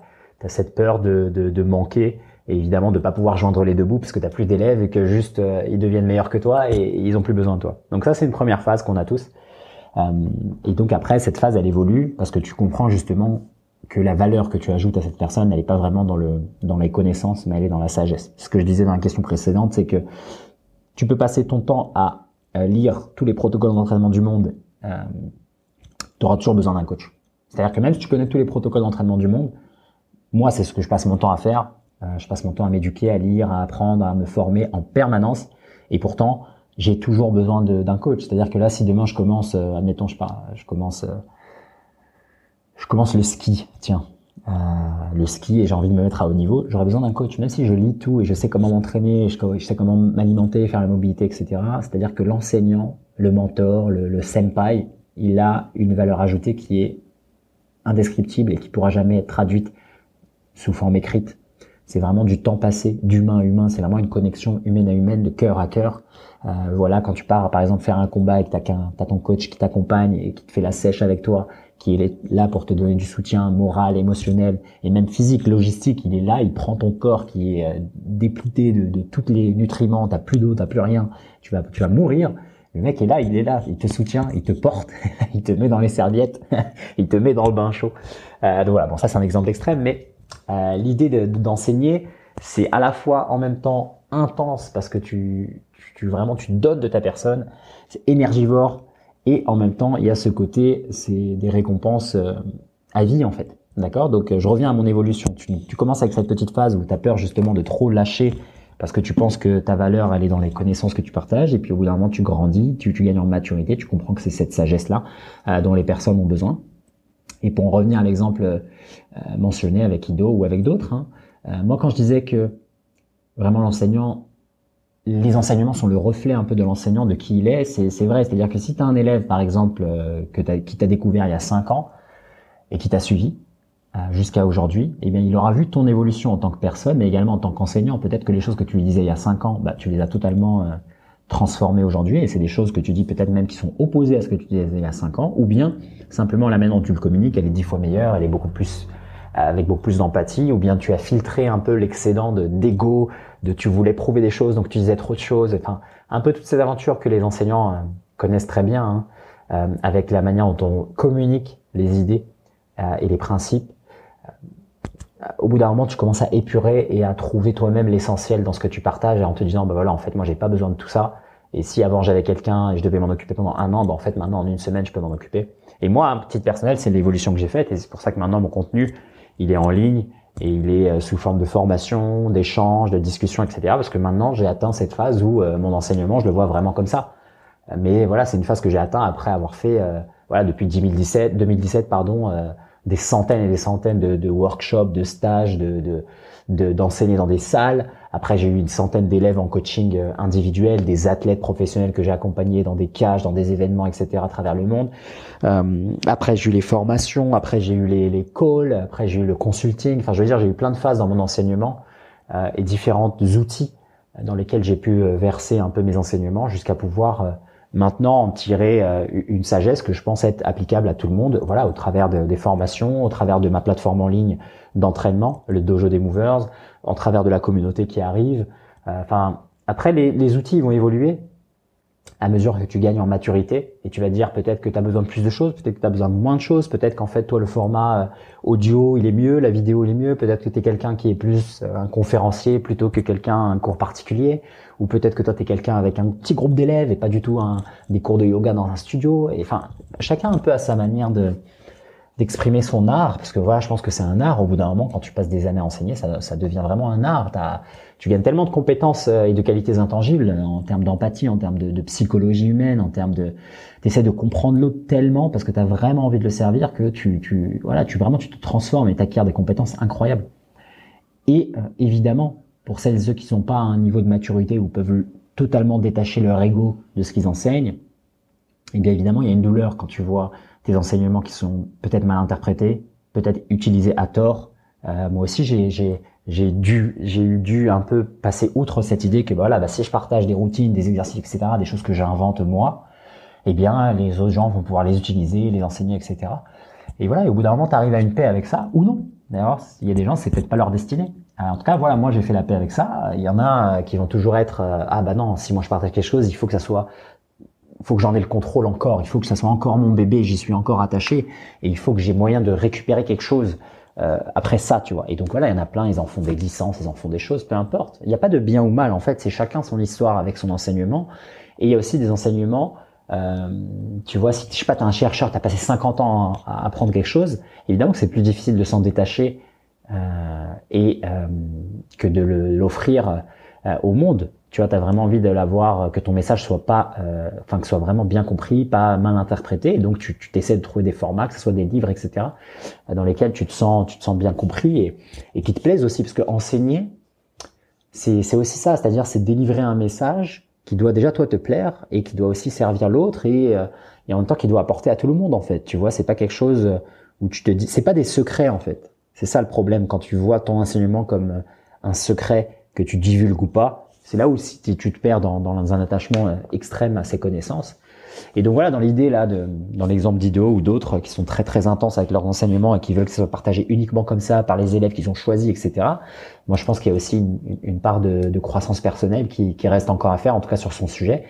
Ou bien, si c'est pas le cas, bah c'est pas le cas. Il n'y a pas de souci. Euh, mais ouais, l'enseignement, c'est vraiment euh, une épée à double tranchant. Mais en tout cas, si tu as le courage d'aller d'aller pleine balle dedans et euh, de te détacher de plus en plus des connaissances pour vraiment atteindre cette sagesse, eh bien tu vas avoir déjà tu vas te révéler toi-même et tu vas comprendre qu'en fait tu as bien plus à offrir que ce que tu ne pensais et que ça valait la peine en fait de, de partager tout ce contenu à tout le monde. Parce qu'en fait le fait que plus de gens soient euh, en tout cas aient un niveau de connaissance qui soit similaire au tien ou qui s'en rapproche, toi aussi ça t'invite à t'améliorer, à développer, à grandir, à, à augmenter ton niveau d'expertise et donc en fait, tu, tu, tu aides les gens à croître et eux t'aident à croître. Et, euh, et donc voilà, moi je suis voilà à prôner euh, toujours le détachement. Voilà, les gens qui écoutent ce podcast le savent. Hein, moi j'ai un peu cette approche de la vie qui est qui est vraiment dans le détachement, dans, dans ce côté minimaliste. De, de, j'ai pas envie de larguer du poids, enfin d'avoir du poids qui me qui me traque derrière pour rien en fait. Alors que c'est pas important. Si je meurs demain, bah, tant mieux que tout le monde ait, ait déjà mes routines de mobilité. Quoi, j'ai pas envie que ça soit perdu avec moi en fait. C'est débile. Euh, et en même temps, moi, ça me libère d'un poids parce que ça m'ouvre la possibilité d'apprendre d'autres choses et de partager d'autres choses par la suite. Donc, euh, donc voilà, moi j'ai pas vraiment d'argument pour le côté euh, garder un peu les choses secrètes, un peu comme ces vieux euh, maîtres en arts martiaux euh, qui finissent tout seuls au, au, au, sommet de leur montagne dans leur temple, parce qu'en fait ils ont que trois élèves et ces trois élèves, bah, ils sont partis pour enseigner dans des dojos et donc ils ont coupé les poings de ces élèves et donc ils finissent tout seuls avec leur, leur, grand secret de maître. Voilà, moi je vois pas la vie comme ça. donc partageons. Euh, mais ouais, c'est une très belle question sur l'enseignement et j'espère que ce petit récit euh, pourra inspirer euh, nos coachs, préparateurs physiques, profs de yoga, profs de danse, peu importe. Ne vous perdez pas dans, dans cet attachement à vos, vos, connaissances, vos exercices, vos protocoles. C'est pas du tout ça qui est important. Et si tu penses encore que c'est ça qui est important, il y a du travail à faire sur toi. Ta valeur est bien plus, euh, bien plus immense et ta lumière interne est bien plus grande que simplement des protocoles que tu peux écrire sur un bout de papier. Salut coach. Une question d'ordre pratique, à savoir comment fais-tu toi dans, dans, ton quotidien? Quels conseils peux-tu donner pour euh, maintenir une pratique, une discipline au quotidien, que ce soit des exercices, euh, du mouvement, un état d'esprit, euh, voilà. Comment faire pour que sur le long terme, on ait de la persévérance dans quelque chose de bienfaisant pour nous? Eh ben, hâte de t'écouter. Bon podcast. Une excellente question, mon Robin, comme toujours. Une question à laquelle je vais répondre, je pense, rapidement. C'est ce que je dis, mais à chaque fois, je me mens à moi-même. J'arrive pas à m'arrêter. Euh, non, mais je pense pourquoi rapidement? Parce qu'au final, cette question, la réponse, je pense que tu la, tu peux la, la, la pressentir. Alors, je vais te donner déjà la réponse classique, ou en tout cas qu'on entend euh, dans le monde euh, d'aujourd'hui, qui est toujours, comme je le disais au début, une accumulation de connaissances, une accumulation d'outils séparés, segmentés, indépendants les uns des autres, qui vont magiquement euh, magiquement, je sais pas ce qu'elle se dit, mais qui vont de manière magique euh, pouvoir t'aider à maintenir une discipline, que ça soit la prise de notes le matin, que ça soit intégrer cette nouvelle habitude dans un cycle d'habitudes positifs, etc., etc. Alors toutes ces choses-là, toutes ces idées-là, de, de, la prise de notes, de trace, de, de mesurer les choses, de d'avoir des petites routines, tout ça, je ne dis pas que ça ne marche pas. Bien évidemment que ça marche, mais je pense pas que la réponse à une question plus profonde comme comment maintenir sa discipline et avoir de la persévérance ça soit une liste d'outils. Je pense que les outils, ils viennent après. Ce qui manque, le fossé entre la question et la solution, c'est vraiment la raison. Il manque le pourquoi. Et c'est le fossé qui, je pense, n'est pas adressé. Donc, je vais passer du temps plutôt à expliquer le pourquoi. Parce que les outils, tu les connais déjà. Évidemment que les routines, ça marche. Évidemment que le côté, euh, euh, tu vois, se lever plus tôt, se coucher plus tôt, euh, respirer, méditer. Oui, tout ça, ça marche. Tout ça, c'est vrai. C'est vrai, c'est vrai, c'est vrai. Mais si tu demandes à quelqu'un, par exemple, quelqu'un te demande comment perdre du poids et d'un coup, tu lui dis, eh bien voilà, tu dois manger comme ça, comme ça, comme ça, mais tu l'as pas dit, eh, déjà, pourquoi tu veux perdre du poids? Dans quelle idée ça s'inscrit? Dans quelle aventure ça s'inscrit de vie? Quel est ton passif avec le poids, ta relation à ça? Mais en fait, il va jamais, il va jamais appliquer les choses là. En tout cas, il va pas les appliquer longtemps, et c'est ça la question. Comment maintenir une discipline et avoir de la persévérance pour des choses qui nous font du bien pendant longtemps et toute notre vie. Ça rejoint un peu ce que je disais avec la longévité. C'est vraiment déjà repenser les choses, définir vraiment le pourquoi. C'est-à-dire que si tu te dis, voilà, ça, objectivement, ça me fait du bien. Ça me fait du bien de me coucher plus tôt, ça me fait du bien de mieux manger, ça fait du bien d'avoir une pratique physique, une pratique du mouvement. Ah tiens, j'aimerais apprendre ça, ça, ça, j'aimerais bosser ici et là, j'aimerais voyager ici et là je connais le processus pour y arriver, mais j'ai peur de ne pas y arriver, dans le sens j'ai peur de ne pas maintenir ma discipline, ma rigueur, ma persévérance. Eh bien, c'est que le pourquoi, il n'est pas adressé. Le pourquoi vraiment profond. Ça, ça rejoint un peu euh, l'idée qui maintenant est classique, et je pense que maintenant elle est un peu euh, abusée. Elle est, euh, elle est overused, elle est surutilisée, qui est le Find Your Why de Simon Sinek, la fameuse. Bah déjà, il y a le livre, hein, Trouve ton pourquoi. mais voilà, même si maintenant c'est un peu abusé, il y a une part de vrai dans, dans ce qu'il disait. Euh, qui est vraiment de, de, de, chercher profondément de pourquoi en fait tu as envie de, de, faire ça et pourquoi tu fais les choses. Et en fait, c'est cette raison qui te guide. Donc tu me parlais, tu me posais la question à moi et tu me disais moi dans mon quotidien comment je fais, mes conseils, etc. J'en ai pas vraiment. Je vais simplement te dire que moi, euh, dans ma journée, c'est réellement ce qui s'applique. C'est-à-dire que j'ai aucun mal à, à trouver l'envie de faire des choses parce que je sais pourquoi je les fais, tout simplement. D'accord? Moi, j'ai pas besoin de me motiver, j'ai pas de motivation, j'ai que de la discipline en fait, j'ai que ça. C'est mon seul outil. C'est-à-dire, je le fais parce que je sais qu'il faut que je le fasse. Pourquoi? Parce que mon pourquoi, il est défini. Il a déjà été défini il y a très longtemps. Par exemple, quand j'étais petit, moi, j'ai toujours voulu être un, super athlète et, capable de tout faire. Et bien voilà, ça m'a, ça fait depuis toute mon enfance que je suis comme ça, que j'ai cette idée en tête. Et donc, en fait, la liste des choses à faire, même si elle s'allonge à mesure que je grandis, et, et bien, je m'en fous, je vais quand même la faire. Parce que le pourquoi, il est trop important pour moi. Il est trop dense, il est trop puissant pour que je me laisse aller, pour que j'arrête de bien manger, j'arrête de m'entraîner, j'arrête de faire ça, ça, ça, j'arrête de vouloir découvrir le monde, etc., etc. C'est trop important dans ma vie, ça fait partie de moi, de mon identité, d'être un mover, d'être quelqu'un qui, qui vraiment explore les choses et qui est multifacette. C'est trop ancré pour moi. C'est tellement ancré pour moi que j'en ai fait mon métier et j'en ai, j'en ai fait ce que je propose. Ce pourquoi je suis connu, c'est exactement ce que j'ai défini quand j'avais 4 ans dans ma tête. C'est pour te dire à quel point c'est intense et important pour moi. Et bien là, de la même manière, si tu te dis, par exemple, tu découvres euh, des outils. C'est souvent ce qu'on fait, malheureusement, on découvre des outils avant d'en découvrir la raison. Par exemple, il y a, je sais pas, il y a un tes potes ou un article qui tombe sur Internet et tu lis, je sais pas moi, la méthode Wim ou tu lis la méditation, euh, les, pour les cinq bonnes raisons de faire de la méditation, sur un magazine par exemple. Et eh bien en fait, tu as déjà découvert l'outil, tu as déjà trouvé la chose qui répond à la question comment. Mais t'as pas, nulle part un article qui te dit pourquoi en fait, pas qui te dit pourquoi le faire, mais qui te donne euh, une expérience de vie de quelqu'un, par exemple, tu vois, ou bien qui te donne les, raisons profondes derrière. On, va toujours parler des bénéfices, on va toujours parler du, comment, du quoi faire, de comment ne pas se blesser, comment faire ça, mais on te dit pas pourquoi le faire en fait, tu vois? Et, c'est ce que je disais là avec la question sur la longévité et l'importance, et même en, fait avec ce que je parlais, euh, ce que je mentionnais au début, pardon, avec l'écosystème movers, l'importance de l'éducation, l'importance de, de comprendre pourquoi on fait les choses. Et eh bien là, c'est la même chose. Pour moi, ce qui, le seul conseil en fait que je donnerais, même si j'en ai pas vraiment à donner, hein, mais ce que je partagerais avec celles et ceux qui veulent entendre ce que je partage aujourd'hui, c'est simplement définissez votre pourquoi. C'est-à-dire que si tu as été convaincu de faire de la médite, de la mobilité, de la respiration, euh, euh, manger comme ça et, et, et voyager, etc., simplement parce qu'on te l'a dit, parce qu'il y a des gens qui te l'ont euh, matraqué un peu dans ton esprit, ou simplement parce qu'on t'en a convaincu de manière logique. C'est-à-dire que ça reste dans ton esprit, c'est pas ancré dans en toi, dans tes cellules. Et ben ça va jamais tenir. Ça va vraiment jamais tenir, tu vois. C'est-à-dire que si tu fais, je te, je te prends l'exemple de la perte de poids parce que c'est l'exemple classique. Admettons que tu fais 120 kilos, tu es une jeune femme, tu fais 120 kilos et euh, donc tu es objectivement en mauvaise santé, tu vois? Et que tu te dis je dois j'ai envie de perdre du poids parce que j'ai envie de mettre un bikini cet été. Ce qui est objectivement une raison de, de on va appeler ça comment? Pour pas être trop méchant, de, faible fréquence. On va dire que c'est quelque chose qui n'est pas très, qui n'est pas, qui ne, qui ne va pas te pousser à l'élévation de l'âme, d'accord? Donc moi je prends cette échelle des fréquences et de l'élévation de l'âme pour te dire à quel point c'est intense ou pas, d'accord? Pour, pour éviter de d'utiliser d'autres d'autres métriques et pour qu'on m'accuse de de quoi que ce soit. Donc voilà. La raison euh, porter un bikini l'été, est-ce qu'on est d'accord pour dire que c'est une raison qui est qui va être moins moins énergisante, qui va être euh, moins durable sur le très très long terme que quelque chose du style, euh, je sais pas moi, j'ai envie d'être, euh, d'avoir une santé optimale, ou j'ai envie d'être euh, championne du monde de CrossFit, ou quelque chose qui est grandiose dans le sens, dans le sens grand, inatteignable, extraordinaire, ou bien simplement amélioratif. J'ai envie d'être en, j'ai envie d'être une meilleure maman pour pour mon enfant. Voilà, ça c'est une raison de plus haute fréquence. J'ai envie d'être une meilleure maman, un meilleur exemple pour mon enfant. Voilà pourquoi tu devrais perdre 120 kilos, tu vois. Pas pour un bikini l'été.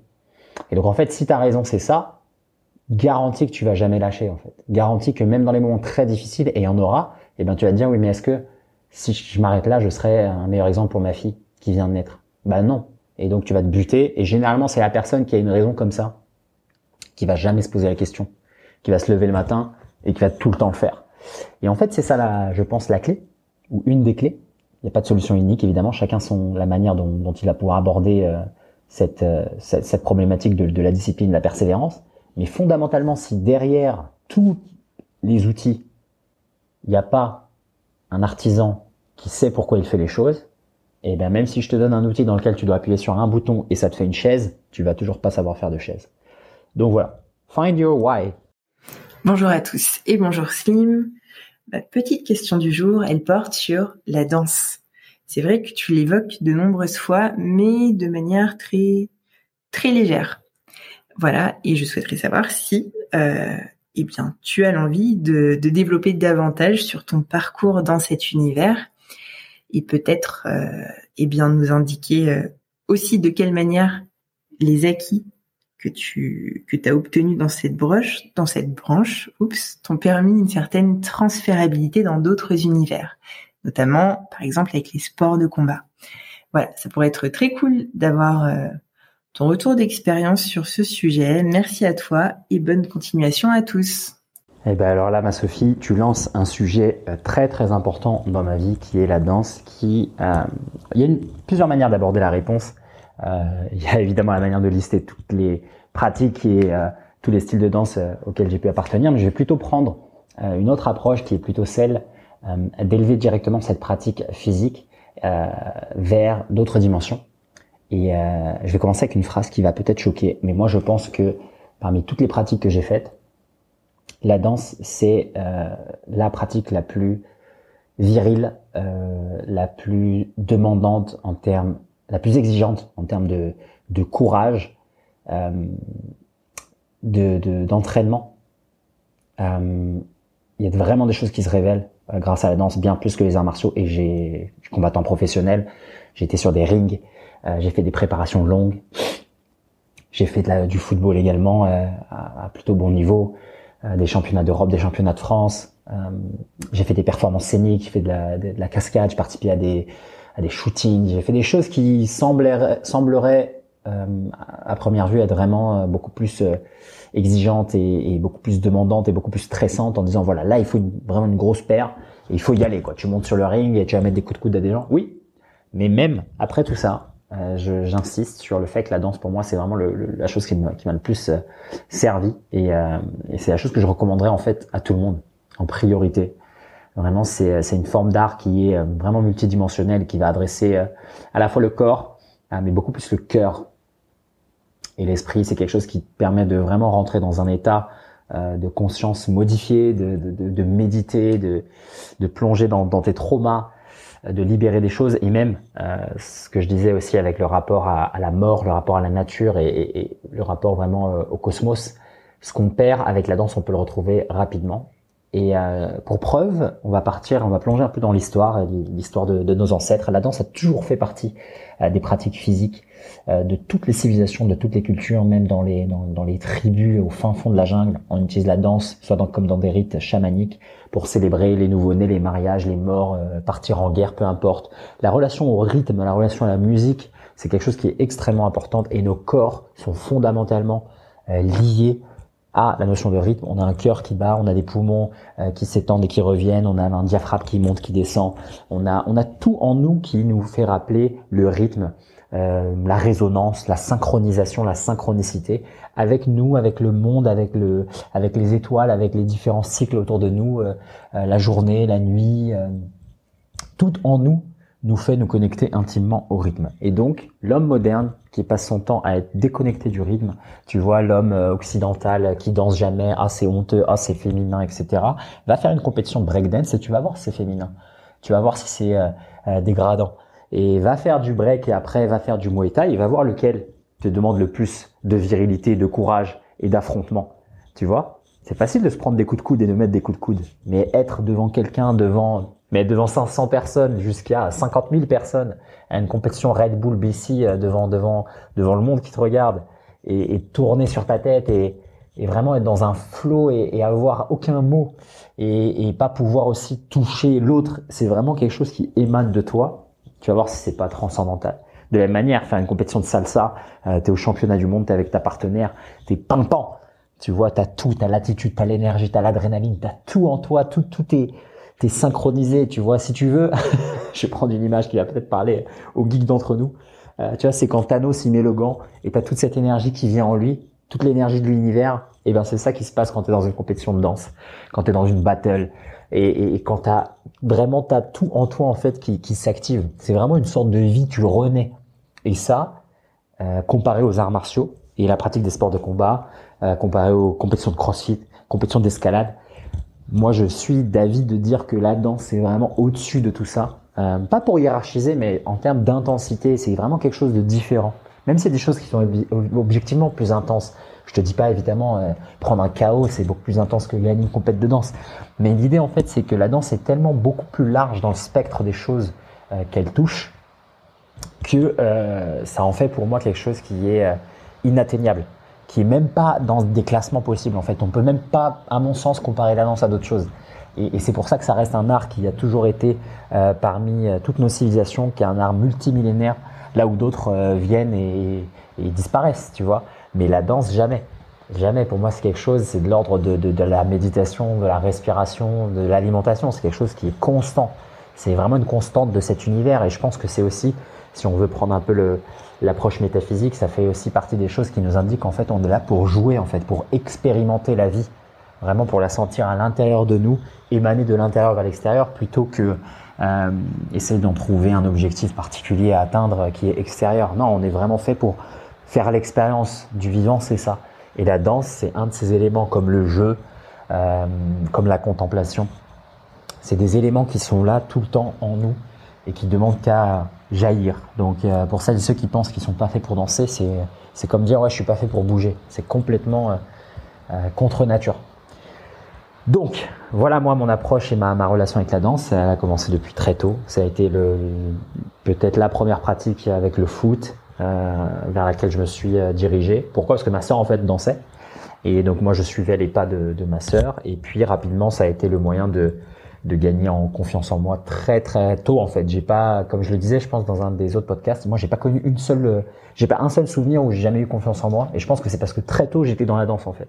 Et donc toutes les autres interactions que j'ai eues par la suite, elles ont été sur la fondation que j'ai un corps que je peux contrôler, je suis coordonné, euh, j'ai des bons repères dans l'espace et j'ai aussi rapidement développer cette mobilité, cette souplesse, cette agilité, la relation au sol, la relation euh, aux extensions, la relation aux vagues, la relation au bounce, au groove, aux énergies, même paraître cool, tu vois, c'est des choses que tu as en danse.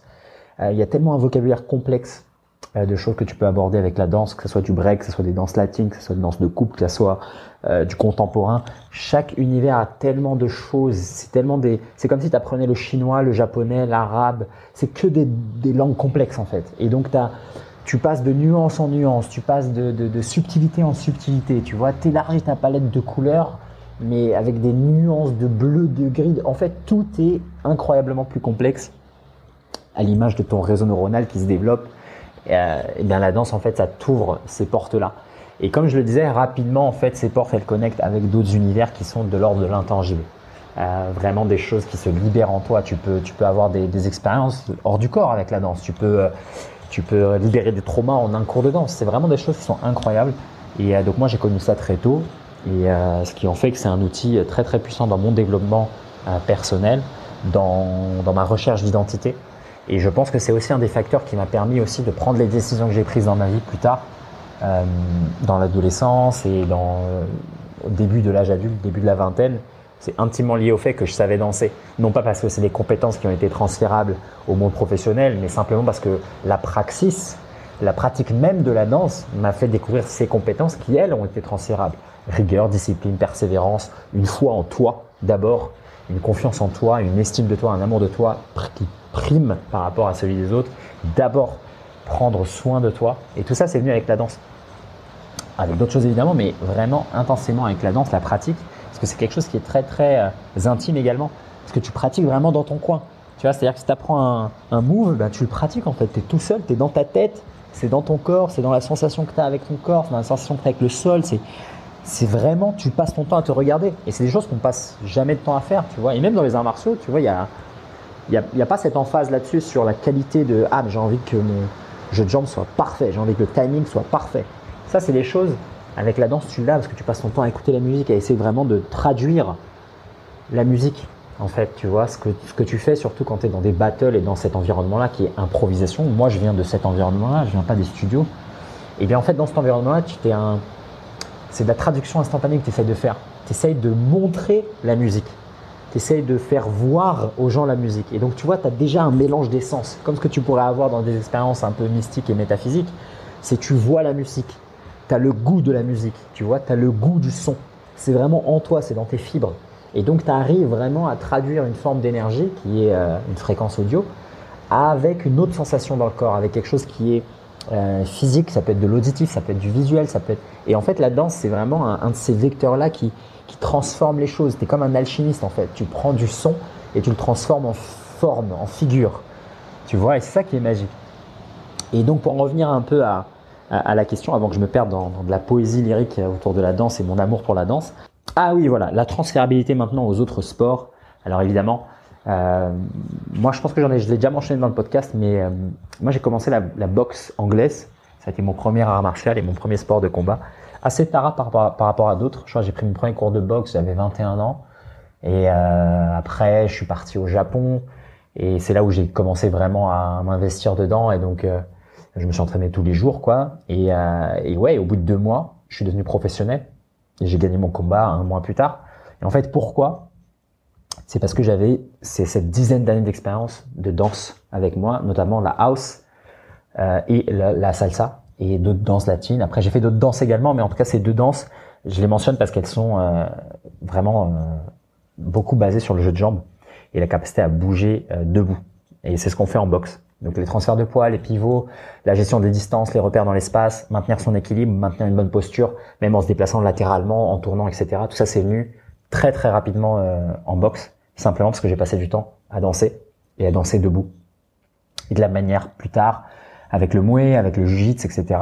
Bah, j'avais déjà passé du temps au sol, j'avais déjà passé du temps à tourner, j'avais du temps déjà passé du temps à, mettre du poids sur des vertèbres, sur des épaules, etc. Euh, j'avais déjà passé du temps à être en équipe sur une jambe. Donc, en fait, la transférabilité de la danse aux autres sports, elle est absolument incroyable, notamment euh, la transférabilité aux arts martiaux. Et c'est ce qui est souvent mentionné hein, pour de très très très grands boxeurs. Je pense à Mohamed Ali, je pense à euh, Prince Nassim, pour celles et ceux qui connaîtront. Euh, je pense évidemment à Sugar Ray Robinson, qui était un tap dancer. Donc, euh, tu sais, les, claquettes, je crois qu'on appelle ça en... Pas les claquettes. Tap dance, je sais plus comment on dit. Peut-être les claquettes en français. Euh, Mayweather aussi a eu un petit parcours en danse. Il y a évidemment Lomachenko qui a fait une danse euh, classique ukrainienne, je crois, ou russe, et puis d'autres. Hein. Euh, donc c'est pas anodin. Enfin, c'est pas. Je dirais pas que c'est commun. Ah bah, on parlait de MMA. Adesanya, Israël Adesanya, qui est un ancien danseur. Il vient du crump. Euh, donc euh, c'est pas la connexion en fait entre danse et arts martiaux. Elle est, elle est, elle est vraiment immédiate. Si tu vraiment tu ouvres les yeux et que t'es pas, un un mec binaire et qui a pris son premier cours de MMA et qui, aime la bagarre et qui se dit non, il y a que la bagarre, il y a que le yang et je passerai pas une journée dans un cours de, dans un studio de danse. Bon, si t'es ce mec-là, oublie ce que j'ai dit, tu vas pas comprendre.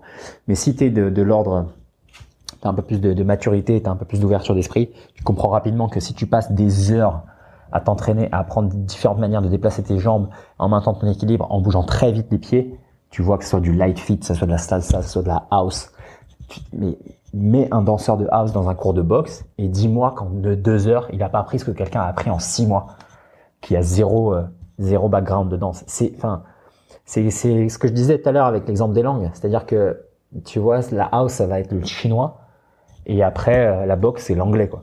Tu vois? Donc, si tu as des bases de chinois, mais l'anglais, tu l'apprends en cinq minutes, tu dis, ah, vous avez que 26 caractères à apprendre. Bon, bah, c'est bon. Moi, j'en ai 2000 à apprendre. Donc euh, facilement, je vais les apprendre les 26, tu vois.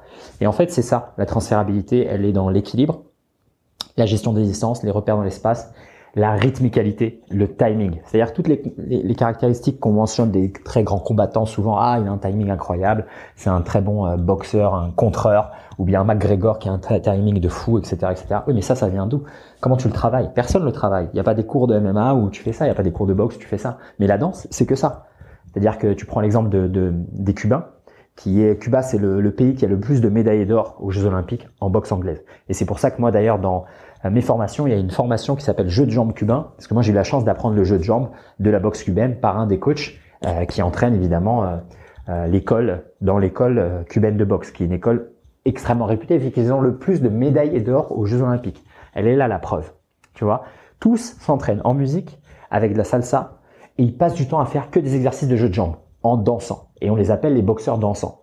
T'imagines? Ceux qui ont le plus de médailles d'or aux Jeux Olympiques de l'histoire du sport de la boxe anglaise, ils passent leur temps à danser, à jouer, à, passer du temps sur le jeu de jambes, sans gants, sans bande, sans sac de frappe. Alors évidemment, après, ils ont du sac de frappe et ils ont tout ce travail-là. Mais il y a une grosse partie du travail qui est voilà du touche épaule, du touche genou, de se déplacer, d'avancer, reculer, pivoter. Et tu les vois se déplacer, c'est de la magie, c'est de la poésie en mouvement. Tu vois? Pareil les tailles. Moi j'habite en Thaïlande. Il n'y en a pas un qui met les gants, qui met son protège-dents et qui va faire de la bagarre. Non, ça passe son temps à jouer, à rigoler, à faire des tips, à maintenir sa jambe en l'air, à sauter, à mettre des high kicks, à, être vraiment dans le jeu, dans le déplacement. Et tous ils passent leur temps à dire balam balam, balance balance, équilibre équilibre. C'est ça qui est important. Balam balam, c'est l'équilibre. Reste en équilibre, reste droit, tu vois, arrête de bouger, arrête de gigoter, contrôle ton corps. Tu vois? Et ils passent leur temps à faire ça, des jeux d'équilibre, des jeux de coordination, du déplacement. Tu vois? Ils suivent un rythme d'avancer, reculer comme des vagues. il y a tout le temps la notion de rythmicalité. Et c'est ça qui manque dans les formes d'entraînement traditionnelles. Et c'est, ça ce que, ce que la danse apporte beaucoup. C'est cette compréhension vraiment des qualités intangibles qui vont être transférables dans tous les sports de combat notamment, mais également d'autres sports tu vois, faire des kettlebell swing euh, à un bras quand t'es danseur, bon bah c'est bon quoi, ça se fait. Tu, tu, sais c'est quoi gauche droite, haut bas, euh, hip hinge, euh, tu vois.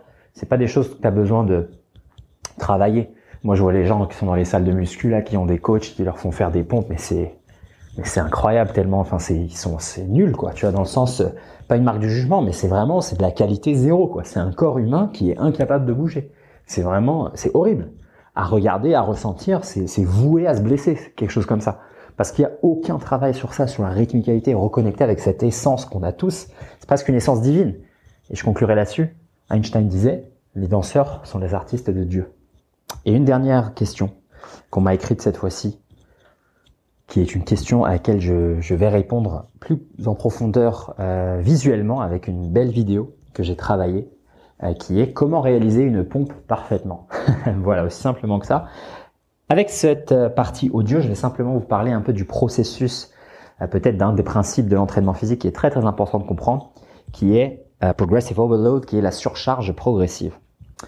Quand les gens se posent la question souvent avec l'exercice comme les pompes, donc avant même de faire la distinction entre exercice, mouvement, entre pratique, entraînement, etc., on va simplement parler de, ce principe de l'entraînement. Et puis dans la vidéo qui viendra complémenter cette, euh, cette partie audio, vous allez avoir toutes les, les, réponses sur vraiment la position des mains, tout ce que les gens essayent de, de trouver et qui est pas si important parce qu'en fait, au final, c'est vraiment le quoi et ils n'ont pas le pourquoi. Donc dans cette partie audio, je vais aborder un petit peu le pourquoi et je vous laisserai euh, la suite en vidéo.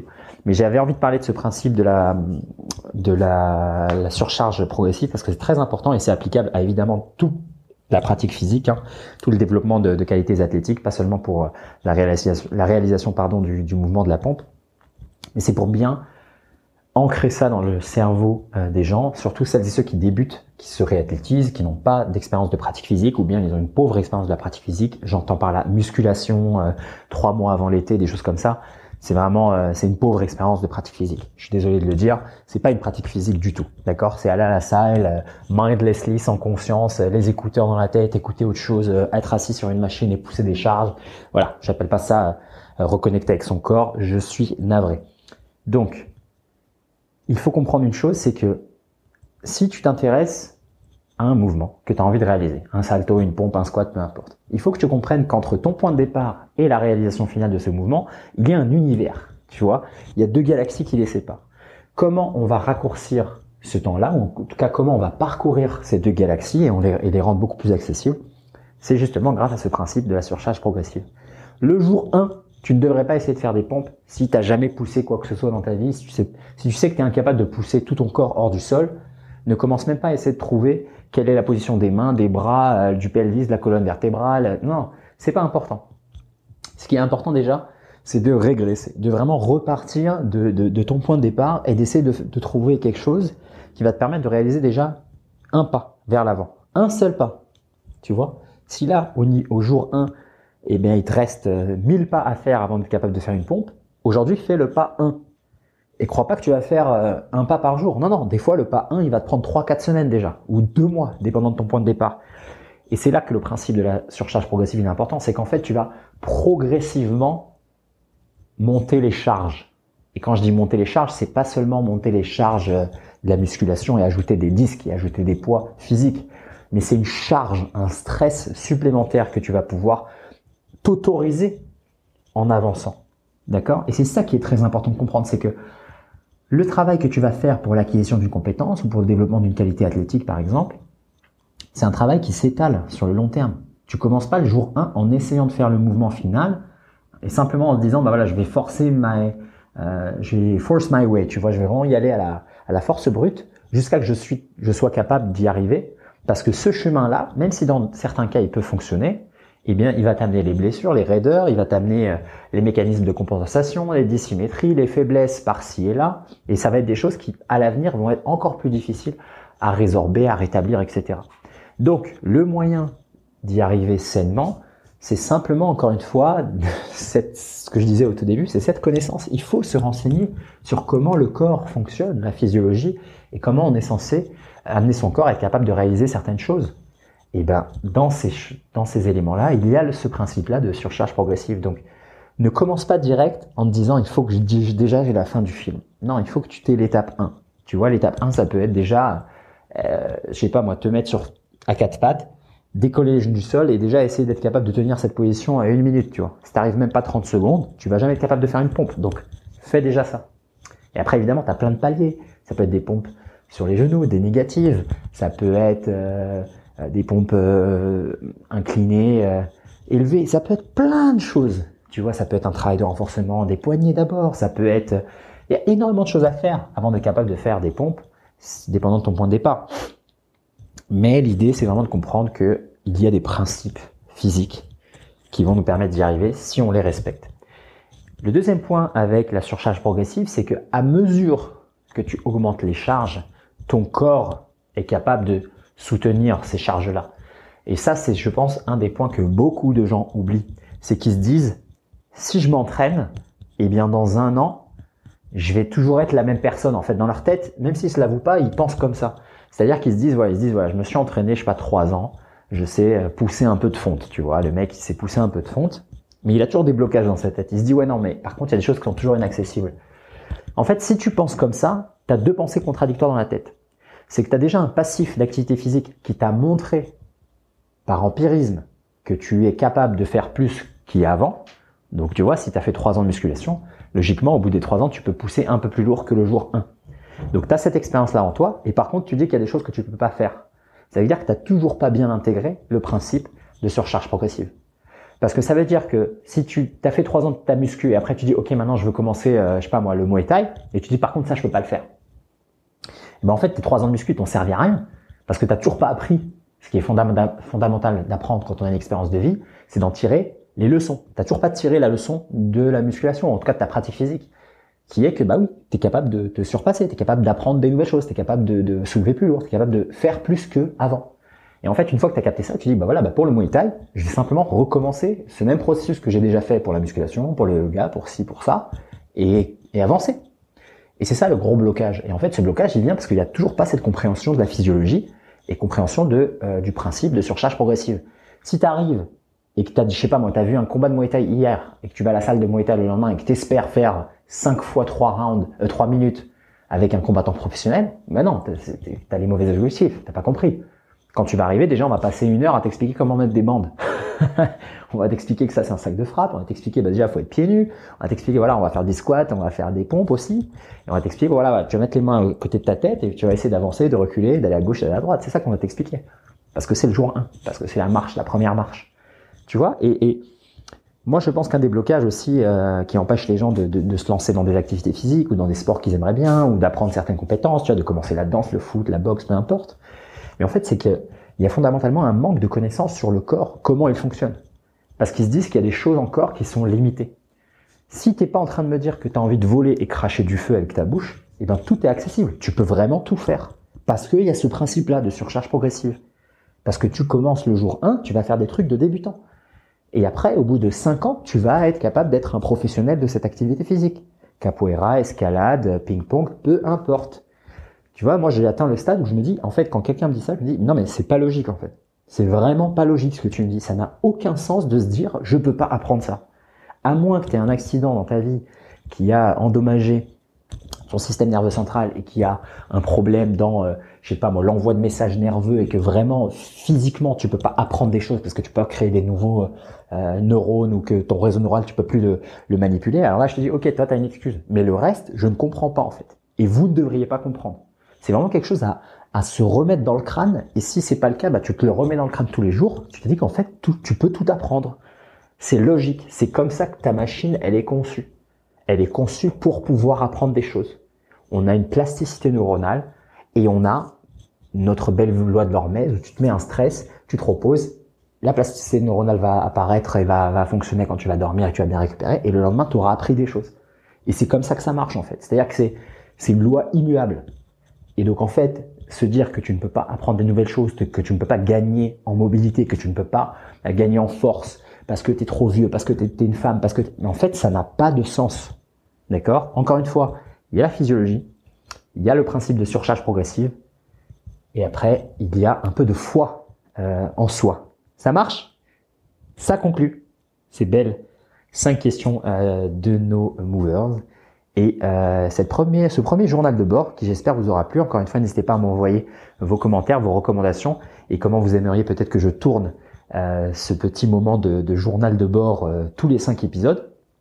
Encore une fois, n'hésitez pas à aller sur le site pour voir les nouveautés. Movers Shop, la boutique en ligne, et récupérer vos tokens pour représenter l'univers Movers et inspirer vos proches et vos amis à avoir une vie en mouvement. Les nouvelles formations Movers Skills et euh, la nouvelle plateforme Movers Communauté qui va nous permettre de nous rassembler, de discuter, d'échanger, un forum général et également un point d'accès pour les différents services et euh, les différents contenus exclusifs, masterminds, conférences, événements physiques, événements digitaux de tous les movers présents euh, dans notre univers.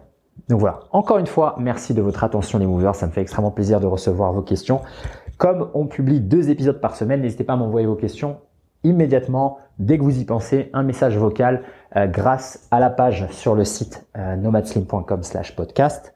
Vous allez trouver ça facilement. Et, euh, et puis voilà, je pourrai répondre à vos questions. Encore une fois, n'oubliez pas que pour soutenir ce podcast qui est entièrement gratuit, n'hésitez pas à me payer un petit café grâce au lien dans la description, une petite contribution euh, qui va me permettre évidemment de continuer ce travail euh, absolument passionnant. Hein. Moi, c'est vraiment un, moment de vie que je passe avec vous chaque semaine qui est incroyable et inviter des personnes de plus en plus intéressantes et inspirantes Voilà, une petite contribution pour montrer que vous soutenez euh, cet effort de notre part, ce contenu qui est entièrement gratuit, ce partage de connaissances, d'expériences, de perles de sagesse, et puis aussi l'organisation de ce, tout ce contenu sur le site, sur la chaîne YouTube. On est deux à bosser à plein temps là-dessus, donc n'hésitez pas à nous soutenir avec un petit café que vous nous offrez. Ça nous donne du beau au cœur et ça permet également d'améliorer la qualité du contenu, d'acheter du meilleur matos et puis potentiellement par la suite d'inviter des euh, de plus en plus prestigieux, de plus en plus intéressants. Donc n'hésitez pas. voilà, soutenez un projet qui vous fait du bien. Voilà, vous consommez le contenu euh, de ce podcast. N'hésitez pas à euh, montrer aux personnes qui le produisent votre soutien et ensemble, on va continuer à aller un peu plus loin avec le bel univers Movers, vivre en mouvement. Abondance et gratitude et bienveillance les movers à la semaine prochaine pour de nouveaux épisodes jeudi et dimanche 9h du matin heure française. Ciao ciao.